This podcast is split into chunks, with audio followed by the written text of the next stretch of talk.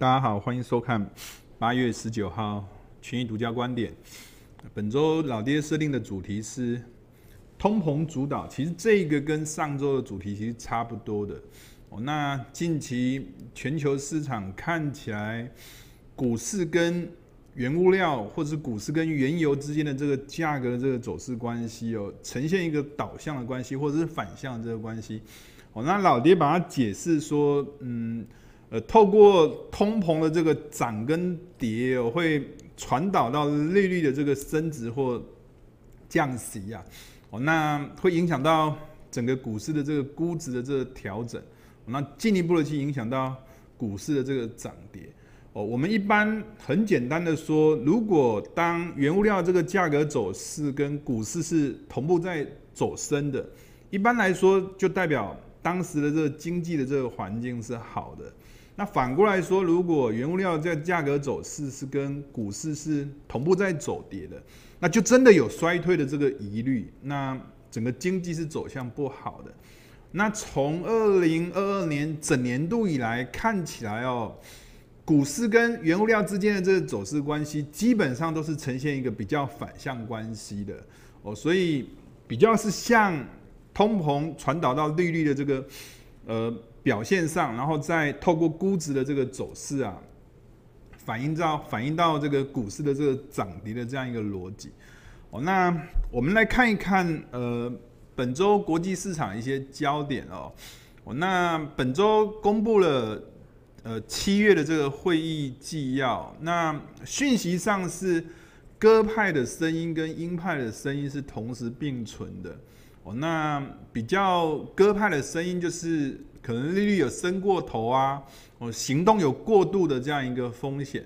哦，那比较鹰派的这个声音还是呃坚决的展现出对抗通膨的这个决心哦，啊，其中有讲到说限制性利率会保持一段时间，意思就是说啊，利率会维持在高位一段时间，那这个也一定程度就阻断了哦。这个未来会在短时间会降息的这样一个预期哦，这是第一个。那当然这也造成近期的这个美元走强啊，哦，债券看起来是偏向是走弱的这样一个逻辑。那第二个焦点是呃，欧盟当和事佬哦，那个伊朗核协议近期有望达成。那现在目前最新的这个进度啊，呃，欧盟所提出的这个议案。呃，还有在呃有三项，大概是伊朗跟美国还存在着分歧的。那三项里面又有两项，美国原则上已经口头都同意了。那伊朗只是希望说这些口头同意的啊，能够写到文案里面来。哦，那可能离这个签署协议的这个时间哦，可能是越来越接近了。我这个当然会对。油价上方会带来一定性的这个压力，因为等于这件事情会让这个伊朗的这个原油出口的这个闸门呐会重新开启。那第三个是拜登已经签署了削减通货膨胀法，那当然这个削减通货膨胀法里面也隐含着有关这个呃新的这个干净能源呐、电动车等等的这个相关的这个补贴。所以啊，从拜登签署这个呃削减通货膨胀法之后啊，可以看得出来，譬如说像从天然气跟原油之间这个走势，我觉得天然气呃都是原都是能源类，但天然气的这个走势，干净能源表现就比较强，那非干净能源的这个走势哦，表现就相对比较弱。那当然这也跟呃伊核协议有望达成是有关系的啦。我那近期市场很大这个焦点都摆在这个欧洲的这个电价创历史新高。哦，那欧洲的这个电价期货啊，哦，从现在往后推好几年，价格都是推推向这个历史新高的这个水平。哦，那电价创高，一定程度会去联想到可能会有补贴啊，或者是对企业的这个救助啊，这会都会对。呃，这个欧洲的这个财政哦，带来一定程度的这个负面的这个效果，那当然也对欧元造造成冲击，对欧股也一定程度带来一定性的这个冲击。看起来这个能源的这个危机在欧洲上演，影响是比其他的地方还要来得更大的。哦，那当然对股啊、汇啊，甚至对债，这影响都会比较大的。那德国的经济部的这个发言人也驳斥了媒体所报道的，德国决定继续运营这个核电站的这样一个讯息是毫无事实根据的。那在现在目前能源危机还很高涨的这种情况底下，如果核电没有办法加入这个发电的话，那当然对这个呃，现在目前的这个欧洲的这个能源的这个问题啊，又会带来这个雪上加霜的这样一个问题。那第六点是美国的商务部啊，近期又加强了四项多边出口的这个管制。那这四项里面包括先进半导体软体的这个管制啦，哦，是燃气轮机相关的这个管制。那当然所影响的包括科技啊、军工啊，都会受到一定程度的这个影响。那比较新的信息是今天啊，礼拜五哦，大概台北时间的凌晨一点。会举行这个美国前总统川普被查文件的这个听证会，那当然这个是比较偏向是属于一个政治性的这个议题，那到底会不会传导到一些经济上面的一些联想？哦，这也是值得大家去做关注的。那第八点是有关中国大陆四川开始对工业用户开启限电的这个模式，简单说啊，就是确保。要确保民生用电没有出现问题，哦，那甚至会有一些放高温假啊，哦，那让电于民呐，那基本上以民生为主，经济为后的这样一个模式，这对股市来说，基本上应该是属于一个负面的这个讯息啦。哦，那中国人行呃 MLF 的操作利率下调了十个 BP，这是近期以来哦，呃比较罕见的哦，是。下调了利率，但是这个资金是呈现一个净回笼的，我那罕见是呈现一个缩量但降息的这样一个动作。我们的解读是，这个人民币的这个资金的这个回笼哦，就凸显了现在目前的这个总体的这个需求是呈现一个不足的这个状态的，哦，所以需要透过调降的利率啊，来提振这样一个需求的这个状态。我那当然，讯息面是呈现是。有多有空的这样一个讯息啦。那第十点是谈到了 ECB 的这个执委哦，呃，斯纳贝尔谈到说，现在目前跟七月份来做相比的话，通膨的这个担忧啊是没有改变的哦。那这可能为这个未来加息五十个基点哦，等于是打通了这个大门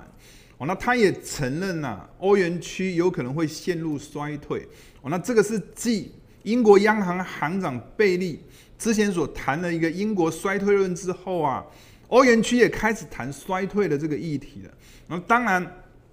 之前啊，英国央行行长贝利谈到这个衰退论之后啊，英镑的这个走势哦就开始急剧的这个转弱。那当然了，这个 ECB 的这个执委又开始谈到这个衰退论，那当然也进一步的去冲击到欧元这个往下回跌的这样一个走势。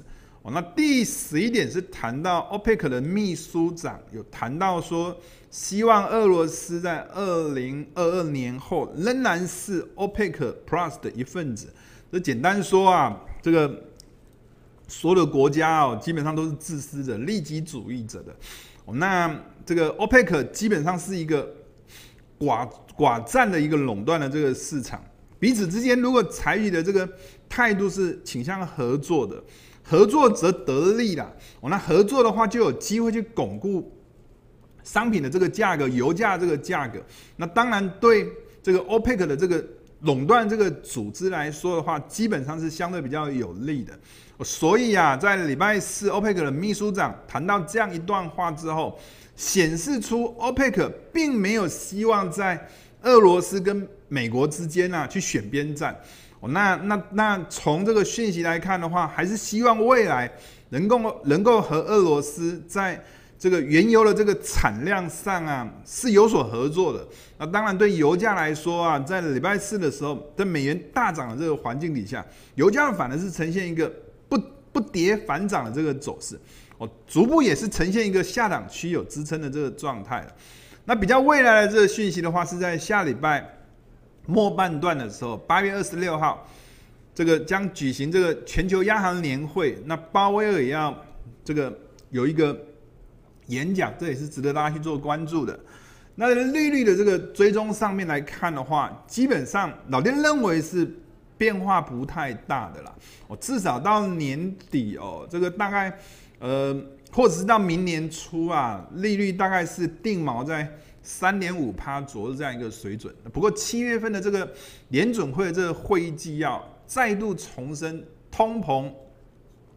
降到两趴是需要时间的。那也提到限制性的利率保持一段时间，就是要维持利率在高位一段时间。那这等同是断了短期间之内会降息的这个根了。哦，那当然也对这个整体的这个金融市场带来一定性的这个影响。美元转强，债券市场略微转弱，股市也因为这样一个因素啊，没有降息的这样一个预期，开始有出现一些震荡性的这个效果。完了，这是有关利率的。那关键图表上面，老爹还是延续之前的这个逻辑哦，从图形上就可以看得很清楚。哦，今年度以来，哦，两块绿色区块是。呃，这个油价在涨的区块，那在这段时间，股市都是呈现一个下跌的这个走势。那两块红色这个区块都是属于油价走跌或震荡走跌的这种环境，那股市就呈现一个上涨的这种环境。那基本上我们还是认为啊，今年至今年度基本上是透过通膨传导到利率，那利率再传导到估值这样一个逻辑哦。那基本上整体的这个金融市场。可能会受到通膨上下左右的这个影响哦，带来股市的这种上下波动的这个走势。那我们还是强调，衰退的逻辑是属于股市跌，原物料也走跌的这种环境。那现在目前的这样一个环境，并不是属于这样一个环境，我是属于一个估值调整的这个环境。那另外一个关键图表是有关波动率的这个循环哦。其实从这一波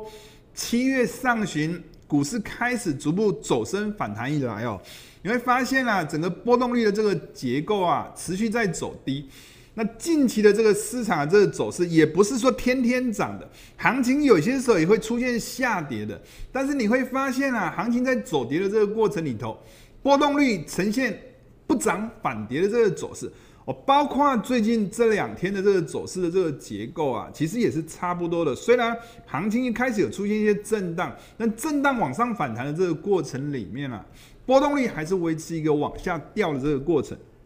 就代表啊，现在目前的这个金融市场或者是看待台股的这一块市场，不认为市场会有出现比较大这个风险性的这个变数，所以波动率维持在一个很稳定的。偏低的这个状态，那在这种情况底下，当然整体的市场也不太容易会有出现一个立即性 V 型往下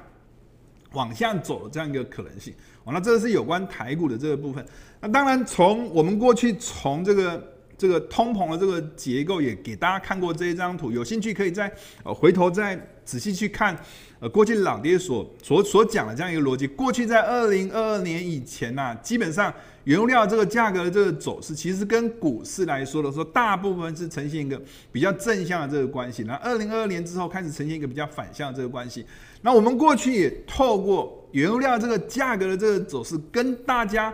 讲过什么是衰退的这个逻辑。老爹再重复再跟大家讲过一遍。我其实啊，老爹在上方有标示了一、二、三三次的这个环境。那三就是指现在。那一是指二零零八年、二零零九年当时的金融海啸，当时的这个环境。那四这段时间是在二零一八年年底当时的这个环境。好，那当然在这三次的这个环境哦，都先出现油价在大涨，股市开始出现不涨反跌的这个效应。那这个时候啊，比较像目前的这个这个目前的这个这个情境。那等到啊，这个之后开始，股市开始呈现一个油价开始下跌，股市也开始呈现一个同步下跌，老爹就认定啊，在这种环境就陷入一个停滞或衰退的这个环境。那股市从原本震荡走跌，会变成是一个单方向性的这个加速下跌的这个走势。那包括二啊、三啊，其实基本上的这个走势的这个逻辑哦，其实都差不多的。简单一句话就是，要进入衰退。就必须要看到原物料这个价格的这个走势啊，跟股市的这个走势呈现同向，而且是同向下跌的，就代表整个需求降缓，整个经济陷入衰退停滞的这种状态。那我们过去也一再跟大家强调所谓的一套钱上下的这种观念，其实这种一套钱上下这个观念哦，其实不只出现在。国家跟国家股市的这个表现，也出现在比如说美国的这个四大指数啊之间的这个走势哦。譬如说老爹在这个地方所表达这张图啊，上方是费城半导体的这个走势，下方是 S&P 五百的这个走势图。从八月五号之后啊，就很明显的就又开始出现这种一套钱的这种概念。八月五号之后啊。这个 S&P 道琼、纳斯达都同步的在往上走升哦，但是费城半导体因为 NVIDIA 还有 Intel、超微、美光等等公布财测下修哦，那那费城半导体反而是反转走跌，那这一波反弹之后又回撤到八月五号费城半导体反转走跌这个压力区之后，没有办法往上突破，又进一步的往下跌，所以就呈现一个很明显的道琼 S&P 在上。费城半导体在下的这种上下的走势关系，那一般来说的话，这种上下的这种走势关系，都比较不倾向是属于用趋势盘来做解读。哦一般来说，这样子的一个形态都是属于一个区间震荡盘的这种走势，它所反映的这个背后就是资金流动性是比较不好的哦，所以市场就一套钱买了 A 就没有办法买 B 的这样一个逻辑。整体的这个架构啊，因为从八月五号。费城半导体转下，道琼、纳斯达、S&P 是转上这样一个情况底下，就会变成啊，下方在八月五号 S n P 起涨区会有支撑，那在上方区这个费城半导体转弱这个区域会有压力的这种结构。那同样是一套钱的这个概念，我们来看看这个台股啊跟美股的这个走势，其实也是差不多的哦。那当然时间点是不一样的，我们过去有跟大家强调过，这六月。二十一号，六月二十二号之后，美股开始转强。哦，那这个位置啊，是联总会释放出没有要透过政策去引导这个市场衰退的这样一个逻辑。自此之后，就开始出现股汇在呈现一个同步上涨的这个走势。那反观台股，却在这个时候啊，逆转性的这个下跌，所以它也是呈现一个台股在下。那美股在上的这样一个逻辑哦，那整体的这个架构也是清清楚楚，属于一个一套钱的这个这样子一个逻辑，是值得大家去做留意的。那从陆股跟美股的这个走势哦，其实看起来也是差不多的。五月底的时候，美股转弱；五月底的时候，陆股转强。那这一波陆股的这个修正也差不多就回到五月底，美股转弱，陆股转强，这这这个。支撑水位区，那从七月开始之后，或六月底开始之后，美股开始呈现一个转强。那七月之后，陆股反而是呈现一个转弱这样一个走势，整体架构又变成是跷跷板转回美股，整体的这个走势啊，又开始变成是一个上下的这种关系，陆股在下。美股在上的这样一个逻辑，那其实啊，整体的这个架构，如果搭配市场这个讯息来做看待的话，我们会发现啊，在七月二十七号，老爹在这个地方点了一个大红点这个位置哦，这是七月二十七号，陆股开始转弱，但是美股却开始转强这个位置，这地方发生什么事呢？这地方所发生的事情是斯里兰卡这议会啊，宣布全国进入紧急状态。那斯里兰卡本来是属于中国大陆习近平所提的这个“一带一路”的这个一环，那斯里兰卡会进入这个全球全国的这个紧急状态，就代表这个“一带一路”的这个失利，等于是在习近平身上打了一记闷棍。那当然了，从那个时候开始，陆股就开始很明显的这个转弱。大家如果有兴趣的话，也可以去参考一下。去年七月到九月，当时所谓的雄安专区啊，这是中国大陆的这个千年大计的这个相关的这个议题。老爹在找时间拿这个专题来跟大家做分析，其实有点点类似啊。这个现在目前斯里兰卡这个议会宣布进入紧急状态的这样的一个逻辑。哦，当然啦，从七月二十七号宣布进入紧急状态之后啊。美股开始转强，入股很明显的就开始转弱，资金又回流到美股身上。不过啊，我们在昨天有看到的讯息是，这个斯里兰卡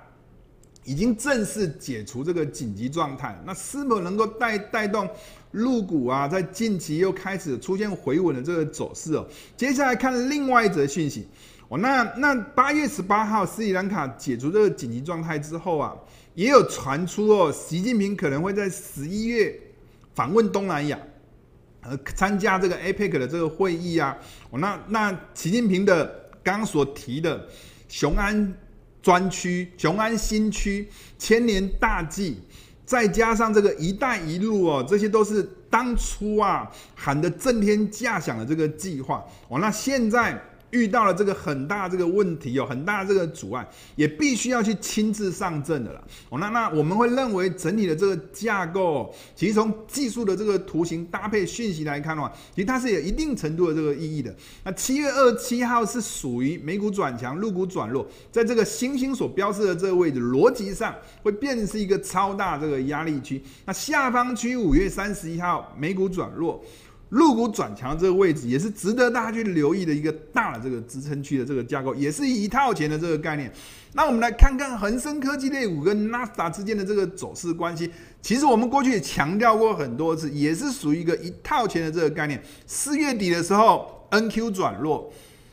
恒生科技类股出现一个转强，转强回撤之后变支撑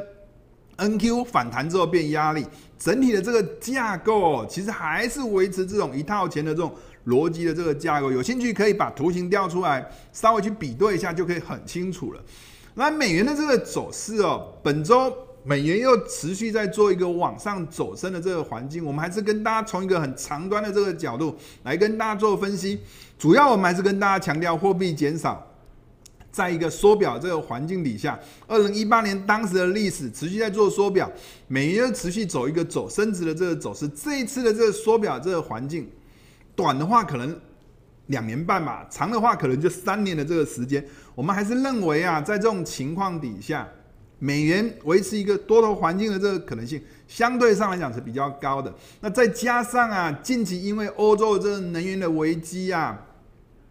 原本德国跟意大利的这个利差已经开始回落。最近期又开始有出现往上走升的这样一个环境，那利差开始扩大，就代表欧洲的这个内部的这个风险性的这个因子又开始上升。那当然对欧元来说是相对比较不利，对美元来说相对比较有利。再加上前面老爹也跟大家谈过了，ECB 的这个执委，继这个英国央行行长贝利所谓的这种衰退论之后，也开始谈到这个欧洲可能会进入衰退的这个逻辑。种种的这个因素都可能对欧元的这个走势哦，维持一个不利的这样一个环境。那前面有跟大家谈到，就是有关可能法国跟德国，那个德国跟西班牙、意大利跟德国，或者是希腊跟德国这些的利差这个结构，我们会发现啊，希腊对德国这个利差，又开始有出现一个往上回升的这个走势。英国跟德国这个利差也逐渐在做一个走高哦，那。意大利跟德国的这个利差哦，也开始有出现一个逐步走高这个现象，就代表这个欧洲的这个内部的问题，其实开始越变越严重了。那我们来观察一下美股、美债跟美元之间的这个走势关系。我们过去的跟大家分析美元哦，始终都会跟大家强调，六月二十号、二十二号股汇债呈现一个同涨的这个走势。我们当时都是一直在跟大家强调，只要有出现。股汇债同涨，就代表美元的这个支撑啊，又进一步的这个往上移。那近期在八月中旬又开始出现股汇债又出现同涨，那基本上支撑又会从六月往上移到八月中旬的这个这个起涨的这个支撑区。这是有关美元的这个走势的这个架构，当然包括前面跟大家所谈到的，我就是欧洲的这个能源危机啊，造成。各个利差的这个扩大，或者是欧洲的这个能源危机，会造成欧洲区的这个财政赤字、补贴、救助等等这些问题会更加的这个严重，也会造成欧洲的这个经济的这个成长相对比美国这个经济成长还要来的更弱。种种的因素都会造成欧元走跌，美元走强的这样一个环境。那如果来看这个股票这个市场，我们会发现啊，股汇在同涨大概是在八月十二号左右开始启动的吧。那基本上我们会认为啊，对股市来说也会形也会形成一个支撑性的这个效果。那再加上下个礼拜。这个鲍威尔会在全球央行年会有一个演讲，我们认为在鲍威尔全球央行年会演讲之前呢、啊，逻辑上应该还是会维持在八月十二号股会在同涨这个起涨区以上做整理的这个可能性应该会比较高一些些。那有关债券市场，从本周伊核协议有可能会达成协议的这种情况底下。逻辑上对油价来说是造成冲击的，油价跌，本周的这个债券市场反而是呈现一个不涨反跌的这个走势，很奇怪。上周的这个 CPI、PPI 公布出来这个数据是低于预期的，债券市场也是呈现一个不涨反跌的这个走势，也是异常的这个现象。我们去追踪背后主要这个原因哦，大概有两点吧，其中一点是有关中国大陆在。这个佩洛西访台之后，或者是更早之前呢、或是从美国一直在加重有关科技战的这样一个相关的这个逻辑。现在目前中国大陆能够打仗，唯一的话大概就是金融战吧。数据上面显示哦，已经连续七个月中国大陆减持美债这样一个行为，所以基本上背后有一个筹码面的这个因素，持续在出脱美债这样一个压力，其实是持续存在。那另外的话，联准会这个官员啊。布布拉德本来就是鹰派的，讲出一个老鹰的话，其实是很正常的。那近期啊，卡斯卡利、戴利这些比较偏鸽的，讲的话也都是偏鹰的，都会认为今年的年底的这个利率啊，可能要来到接近四趴左右这样一个水准。那七月的这个会议纪要也谈到，限制性的利率要保持一段的这个时间，简单说就是要断了这个未来降息的这个根。那基本上这些因素都对。整体的这个债券市场带来比较负面的这个影响哦，所以近期的这个市场这个走势哦，整体的这个债券市场呈现一个利多都不涨，只要遇到利空，可能就会出现一个加速下跌的这个走势，所以债券市场我们比较看空的。那另外从整个能源市场这个走势哦，前面有跟大家谈过，拜登签署了这个削减通货膨胀法。基本上，它把它区分成干净能源跟不干净能源的这种概念哦。那原油市场是比较属于非干净的这个能源，天然气这块市场还是把它定义成是属于一个干净能源。再加上现在目前欧洲的这个面临到这个俄罗斯断气的这个风暴，整个电价突破历史新高，天然气的这个价格始终维持在高位不坠。还是会有产生这个欧洲的这个天然气跟美国这个天然气价差扩大这样一个效果，那会增加欧洲购买美国天然气的这样一个需求。对天然气来说，基本上还是维持一个正面的这个逻辑。从技术上的这个角度也看得出来，近期的这个美元呈现一个上涨这个走势。这个美国这个天然气也是呈现一个不跌反涨这个走势，支撑也是逐渐呈现一个往上移。我们还是看好。在现在目前欧洲天然气的这个风暴或者能源的这个风暴没有解除的这个情况底下，对美国这个天然气还是会提供很好的这个下档支撑的这个效果。那有关啊这个原油的这一块这个走势哦，近期的这个走势还是始终维持一个比较长趋势的水管震荡往下走跌的这样一个环境。那基本上我们会认为这样一个走势的这个结构，可能短期间之内不太容易会去做改变。上方有伊核协议，可能会达成协议的这样一个这个这个压力，可能会增加这个。如果达成协议之后，伊朗的这个出口闸门就开启了，可能会增加一些供给面的这样一个这个压力。那下方则是有昨天所谈到了这个 OPEC 的这个秘书长。谈到说，二零二二年希望这个俄罗斯还是成员之一哦，那基本上就是要去透过寡占这个控制产量，去达到稳定油价这个效果。那你会发现呢，在礼拜四的时候，美元在大涨，油价也开始出现。不跌反涨的这个走势，所以短线可能会有出现一个反弹性的这个走势，但是回头去接近这个之前传出伊核协议的这个转折区域附近，我们还是会认为啦，回到水管的这个上方区，还是有一定程度的这个压力。短线不妨可以采取比较属于区间逢高偏空操作的这样一个逻辑。那农产品的这个部分，我们还是维持哦，这个黑海出口协议，七月底的时候，俄罗斯、乌克兰联合国秘书长共同签署了一个粮食出口的这个协议，八月初。首艘的这个运粮船已经开始起航了。你会发现啊，这一则讯息对我们过去所谈到的小麦的影响是比较负面的。所以整体的这个小麦的这个走势啊，从七月底到八月初之后啊，变成是一个比较大这个压力区，持续呈现一个走跌的这个走势。我们认为这样一个架构其实不容易会做改变。那在农产品的其他，包括黄豆啊跟玉米的这个走势哦。基本上它受黑海的这个出口的这个影响相对是比较小的，反倒是受到过去一段时间油价这个走跌，会造成比如说黄豆油啊，或者是生子燃料油的这个相关的这个比价这个效应，也会有同步出现一个往下回档这个走势。不过近期的这个油价这个走势哦，开始出现比较大这个震荡哦，那对整体的这个走势也会带来玉米跟黄豆啊。短期间可能会出现一些震荡性的这个效果，那再加上啊，近期的这个美元的这个走强，玉米也开始有出现不跌反涨的这个走势，黄豆也开始出现不跌反涨的这个走势。我们会认为啊，黄豆跟玉米或许在下周初段哦，会有机会再进行一个往上反弹的这个走势的这个可能性，相对上来讲可能是比较高的。黄豆在近期所公布的这个出口销售的这个数据啊，看起来是比较偏。偏正面的出口销售数据是比预估还要来得好的，就代表国外这个需求其实是增强的。那我们会认为啊，在近期的这个市场的这个走势哦，农产品的这个部分可能会呈现一个比较分歧性的这个走势，持续加重。小麦可能持续偏跌，黄豆、玉米的这个走势哦，可能会维持一个相对比较强势的这个走势的可能性相对会比较高。以上是这个本周老爹所分享的这个群益独家观点，我们下周见，拜拜。